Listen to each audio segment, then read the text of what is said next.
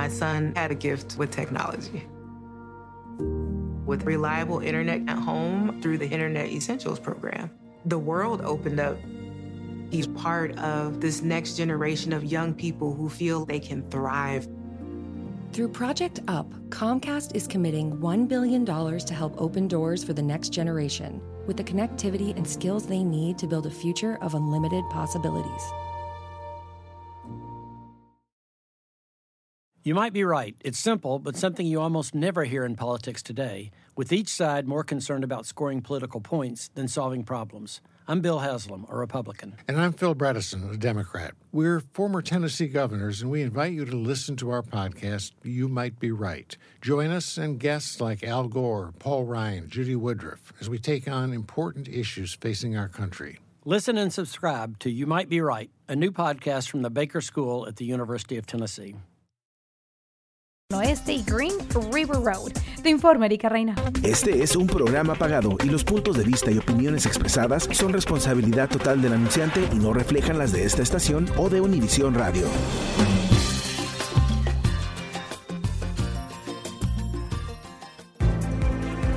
Con nosotros el show de Fernando Espuelas, conducido por nuestro experto en política, Fernando Espuelas, aquí en KTNQ 1020 AM.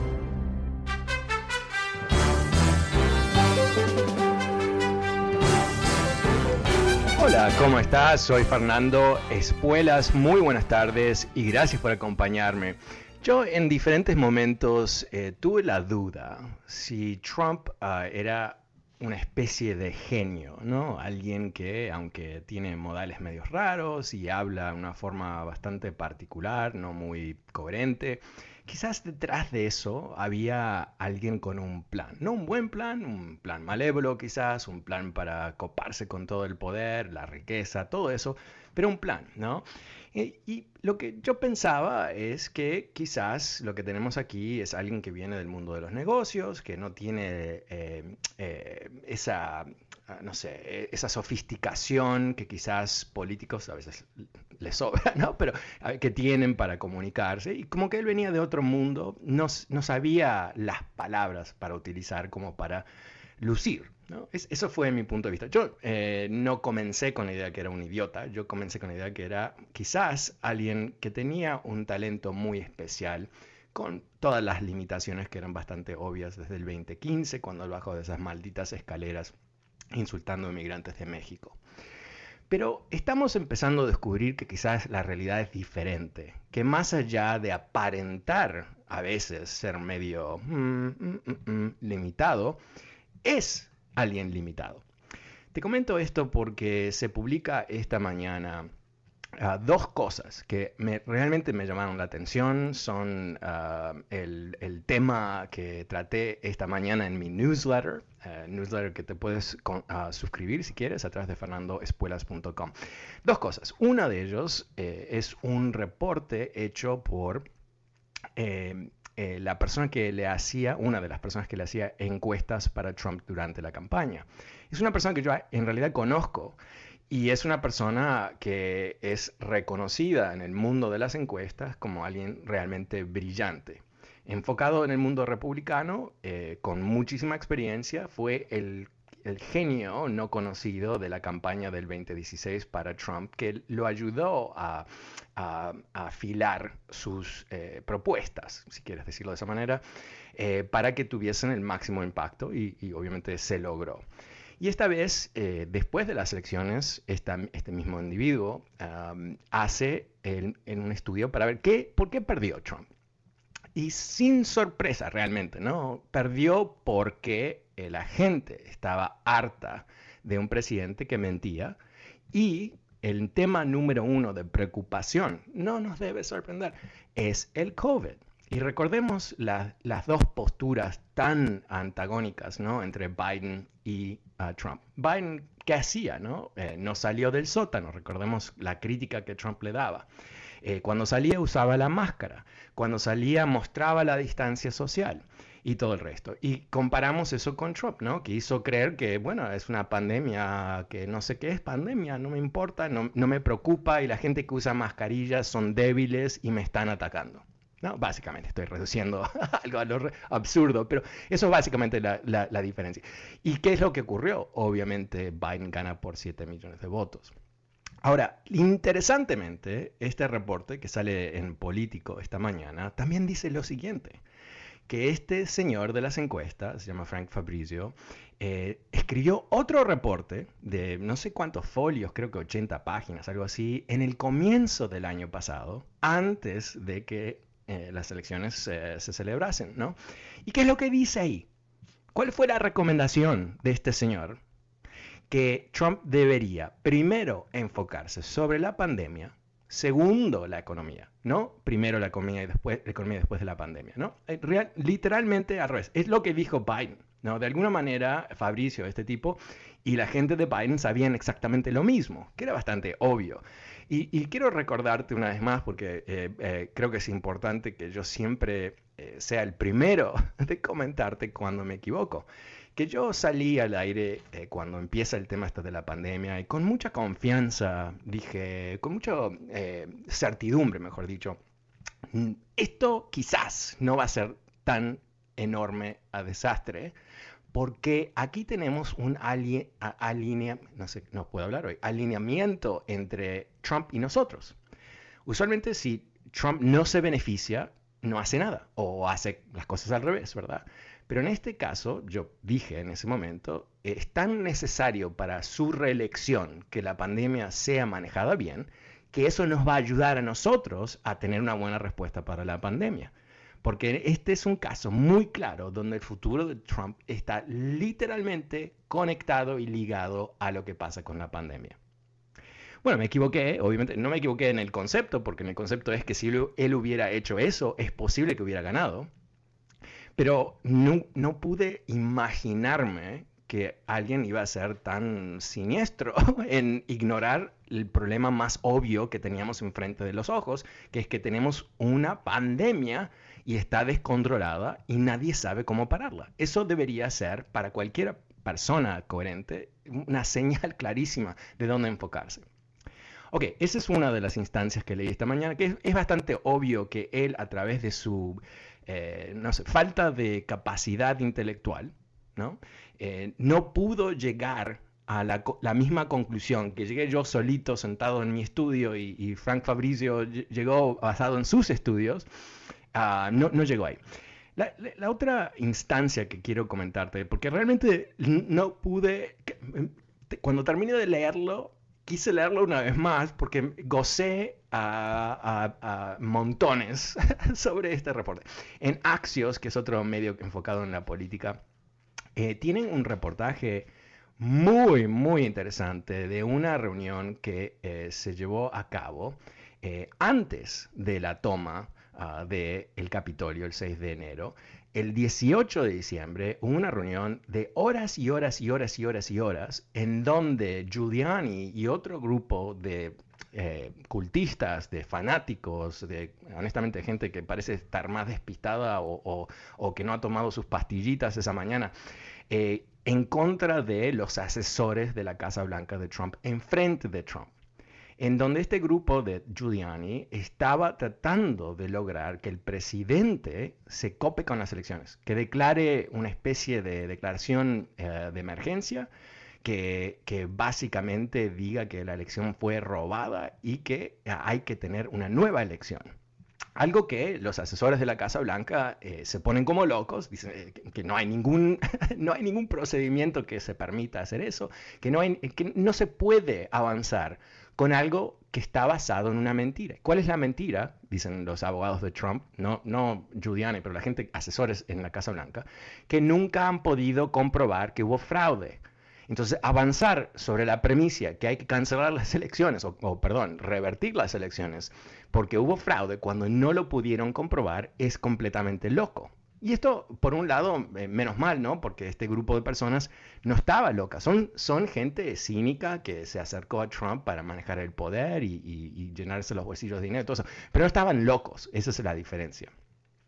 Pero a mí lo que me fascina de esta historia, los detalles son fabulosos, pero eh, lo que realmente me fascina es cómo tuvimos un presidente de Estados Unidos que se sometió a un proceso de horas, no em, empezaron en la tarde y no terminaron hasta después de la medianoche, escuchar estas locuras escuchar estas locuras. Y, lo citan a Trump diciendo, bueno, eh, ustedes no quieren pelear por mí, le dice a sus asesores de la Casa Blanca. Como que, que de alguna manera violar la ley es lo más natural y normal que tiene que ocurrir en esta situación.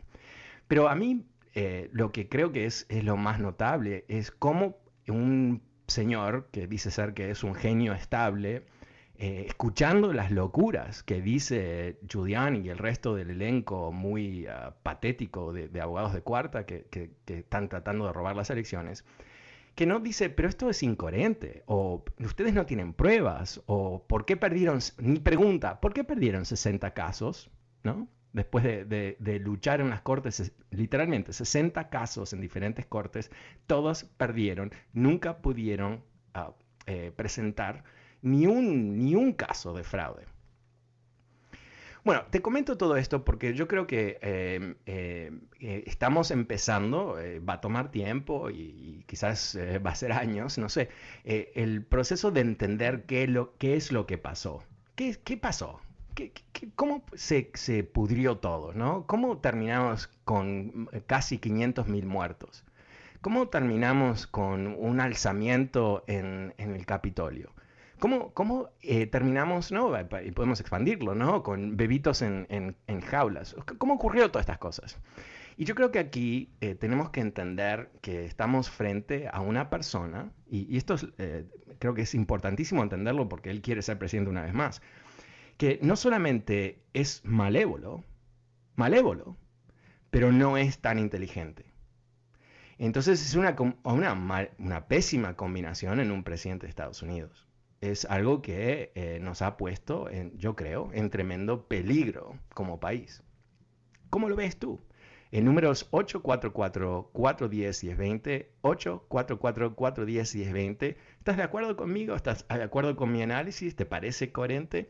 Ah, también aprovecho para invitarte, que, si quieres leer todo esto, suscribirte a mi newsletter. Lo puedes hacer a través de fernandoespuelas.com. Todas las mañanas te voy a estar enviando mi análisis de las cosas que son las más importantes, yo creo, para prestar atención en la política de hoy, cosas para leer. Y si quieres leer estas dos historias que te estoy comentando de esta reunión loca en la Casa Blanca y también ah, el estudio del, ah, tipo que hace las encuestas y, otras cosas más que, comparto todos los días, suscríbete a través de fernandoespuelas.com. Y ahí en mi website también vas a encontrar el podcast de, esta, este programa todos los días, lo publicamos y puedes escucharlo eh, cuando tú quieras en tu teléfono, tu computadora, donde seas. puedes suscribirte a través de, de, iTunes y Spotify, etc. Así que eh, fernandospuelas.com es el lugar ah, para ti. Eh, pero ahora vamos a ir con José. Hola José, buenas tardes, ¿cómo te va? Hola. Hola. Hola. Hola. Eh, sí, sí, ¿me escucha? Te escucho, adelante, por favor. Bueno. Sí, estoy de acuerdo contigo 100%. Eh, ¿Cómo puede ser una persona tan malévola que haya llegado a ser presidente y que y que tanta gente se hayan creído sus mentiras y hasta la fecha? Entonces, eh, nosotros ya hicimos lo que teníamos que hacer en votar en contra de él. Pero ¿cómo le hacemos para que no se acerque más a la Casa Blanca? porque porque si, si no hacemos otra cosa igual como lo que hicimos tú, yo y, y todos, esos 71 millones van a votar por él y otra vez, quién sabe cómo nos vaya. ¿Qué opinas? Sí, bueno, eh, la pregunta que hacemos eh, es, eh, no tiene una respuesta muy fácil, porque lo que tenemos que hacer, por supuesto, es, no, somos nosotros lo que vamos a hacerlo, tiene que ser el Congreso que decida inhabilitar a Trump, o sea, prohibirle a través de, un mecanismo constitucional que se presente una vez más a las elecciones. Ah, pero, perdón, pero creo que, la, la, pregunta más amplia que creo que estás haciendo es cómo, cómo, cómo llegamos a este punto, ¿no? Y, yo creo que es importante reconocer que eh, Trump ganó un nivel histórico de voto latino en el 2016 y una vez más ah, este, el año pasado. O sea que dentro de nuestra propia comunidad, sin duda, tenemos una situación donde hay un grupo de latinos, ah, más que nada hombres, que piensan que es totalmente mm, aceptable eh, votar por una persona que se manifiesta constantemente como alguien antidemocrático, ¿no? Alguien que no cree en la estructura uh, constitucional, que no piensa que las leyes, eh, eh, él es, tiene, que, tiene que cumplir con las leyes como el resto de nosotros, y que tiene unas carencias emocionales, olvidemos la parte intelectual un segundito, pero carencias emocionales muy importantes que lo hacen una persona inestable para ocupar un cargo de tanta importancia. Porque eh, si tú lees este, este artículo de Axios que estaba comentando y, va paso por paso qué pasó en esta reunión, te, das cuenta, ¿no? Qué increíble mamarracho de tipo que es, que no solamente no es tan inteligente, pero no es suficientemente inteligente como para darse cuenta quién está loco en su entorno. Que me hace pensar que él está un poquito loco también, no solamente una falta de inteligencia. Pero ahí estamos, ¿no? Y yo creo que, es la lección ah, más eh, dura de que ha vivido este país en toda su historia, porque, bueno, con la excepción de la, guerra civil, por supuesto, porque nunca, nunca se enfrentó este país a un presidente que eh, violó en forma así tan abierta o intentó violar la constitución, inclusive nos llevó casi, casi a una dictadura. Muchísimas gracias, José. Pasemos con Eduardo. Hola, Eduardo, buenas tardes, ¿cómo te va? Ok, pasemos con Jesús. Hola Jesús, buenas tardes, ¿cómo te va? Buenas tardes Fernando, es un placer hablar contigo, eh, te escucho a diario, a diario no me pierdo tu programa y, wow, ah. eh, de veras me, felicito por, por haber encontrado, de, escuché hace un tiempo Café Escuelas, hace un tiempo, pero bueno, te volví a encontrar, ya tiene tiempo que te escucho y obviamente estoy 100% de acuerdo en tus conceptos eh, pero fíjate que hoy, Fernando, me, me, me, gustaría, digo, es mi opinión personal, ¿verdad? Ya sabemos quién es Donald Trump desde hace añísimos, desde hace años sabemos quién es Donald Trump. Y, yo creo que no se nos va a olvidar jamás lo que él es ese señor. Por eso eh, es mi opinión y me gustaría, si, si pudieras tú, eh, a Fernando, de que nos puedas explicar en detalle las propuestas que ha estado haciendo o las, las acciones ejecutivas que está eh, presentando el presidente Biden. Para, Porque mira, hay muchas cosas que nosotros en, lo personal no entendemos ah, bien. Me refiero eh, en cuanto a lo de migración, que es lo más interesante. Yo tengo en este país 29 años, no tengo documentos, no he visto a mi familia por 29 años, no he ah. regresado a, México, a mi país. Eh, extraño a mi familia, ya murió mi, mi, papá y mi mamá y yo no pude ir porque estoy aquí, no, no quería regresar. Tengo 29 años con la esperanza de que el nuevo presidente nos ayude, de que el nuevo presidente nos, nos arregle. Pago impuestos como toda la gente, aporto al país, eh, trabajo bien, eh, me dedico a trabajar. Entonces, eh, se me hace un poquito, pues no, no, injusto porque yo vine a este país de, de manera ilegal, ¿verdad? Pero me gustaría ver si este presidente que espera en Dios que sí nos puede ayudar en esta vez. Y, me gustaría mucho, Fernando, si tú pudieras ahondar en eso. Ok, sí, con, mucho gusto. Y, lamento, lamento eh, la situación. sé que es eh, más que doloroso. Eh, yo lo viví cuando era chico, cuando mis abuelos murieron, no pude ir a Uruguay por la misma razón. Ah, bueno, no, no, te puedo responder en una forma integral porque lo que entiendo es que Biden está por firmar ciertas órdenes ejecutivas uh, relativo a migración esta, esta noche. entonces es algo que eh, no vamos a poder hablar hasta mañana. Pero eh, lo que yo entiendo hasta ahora es que tu situación, que obviamente no la conozco eh, con detalle, pero la situación de personas indocumentadas en este país es algo que él quiere avanzar con una ley integral, la famosa reforma migratoria. Él ya está trabajando sobre eso. es muy dificultoso aprobarse es la realidad porque se necesitan republicanos que acompañen a los demócratas. Los demócratas están totalmente detrás de esto, como han estado en otros momentos, pero los republicanos obviamente tienen un punto de vista totalmente diferente. Eh, o sea, la, política, esto lo digo no en forma partidaria, es, una realidad y hay que, hay que ser objetivo. El Partido Republicano de Trump, que es el que tenemos hoy en día, se distingue, entre otras cosas, por odiar a los inmigrantes. Es así, es tan simple como eso, y, lo explico de esta manera. Eh, ellos necesitan activar a los racistas, a los supremacistas blancos, para, para generar esa base. Y ellos piensan que mientras, si son los más duros contra los inmigrantes, no los más justos, no, no, los que buscan justicia, nada de eso, los más duros, los que pueden perjudicar a la gente, son los que eh, van a ganar elecciones. Y, quiero comprobarlo esto en, en este instante. Eh, cuando Trump decide como política de Estado, separar niños de sus madres en la frontera, deportar las madres, quedarse con los niños, básicamente raptar los niños, y se descubre que los mantienen en jaulas. ¿Tú recuerdas cuántos republicanos en el Congreso se opusieron a esa política? ¿Tú recuerdas una voz? Yo no. Ah, quizás hubo alguien y, me lo perdí, para ser justo, ¿no? Porque no, no, no tengo completo control de la información, pero no ocurrió, ¿no? Y definitivamente no hubo ningún movimiento de los republicanos en el Congreso para organizar una contrarrespuesta o una modificación de la ley o, o inclusive decirle no vamos a financiar estas operaciones desde el Congreso. Nada de eso. Nada de eso. Y sabes qué? El silencio es aceptación de la política del presidente. Eso es la realidad.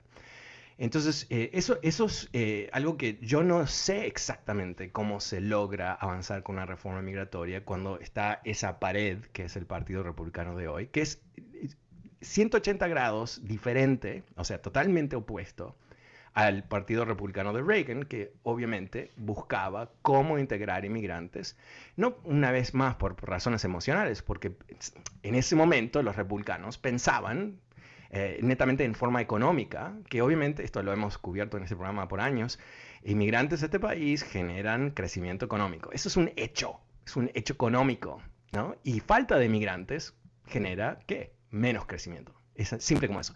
Entonces, los republicanos en esos momentos y por mucho tiempo pensaban que los inmigrantes eran positivos para poder lograr ese crecimiento económico. Obviamente tenemos una situación completamente opuesta.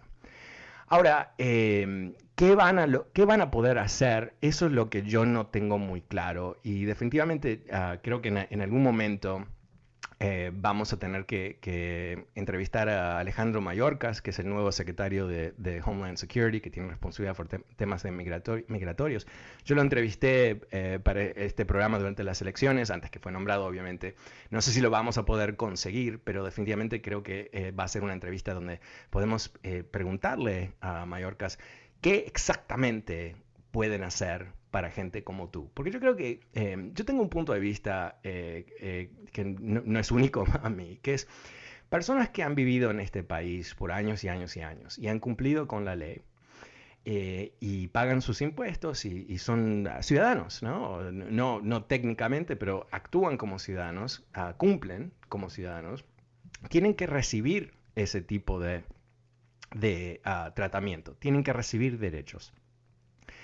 Porque al fin y al cabo, em, o sea, que haya un imperfecto en el sistema migratorio de este país es correcto, pero hacer creer que la gente que viene a este país desesperada por una mejor oportunidad o para escaparse de la violencia o lo que fuese, ah, que viene con buenas intenciones, debería ah, ser hostigada, debería ser ah, encarcelada, eh, deportada. No me, cierra, no me parece moral, no me parece razonable. ¿Por qué?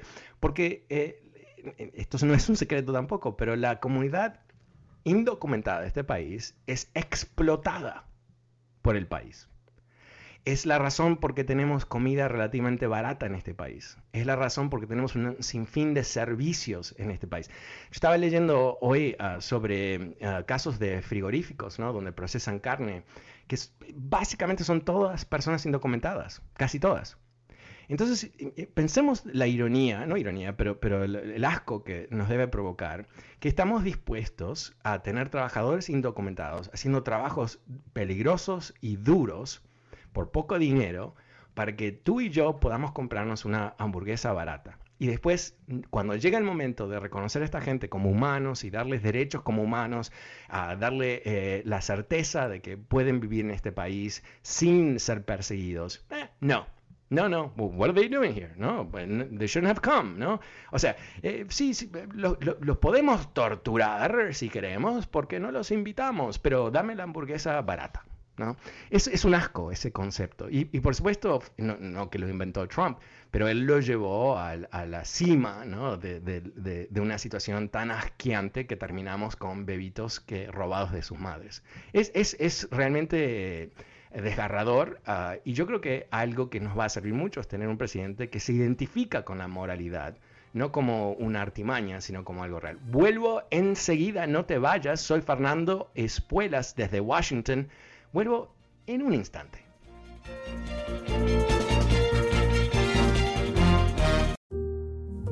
My son had a gift with technology. With reliable internet at home through the Internet Essentials program. The world opened up. He's part of this next generation of young people who feel they can thrive. Through Project UP, Comcast is committing $1 billion to help open doors for the next generation with the connectivity and skills they need to build a future of unlimited possibilities. Can you remember a time when you thought someone you disagreed with might actually be right? In the new podcast, You Might Be Right, former Tennessee governors Bill Haslam and Phil Bredesen pose that question to guests like Paul Ryan, Al Gore, and Judy Woodruff. Come for the stories, stay for the substance and expert insights into some of the most challenging issues facing the country, including affordable housing, crime, and education. Listen to You Might Be Right a new podcast from the Baker School at the University of Tennessee, available wherever you get your podcasts.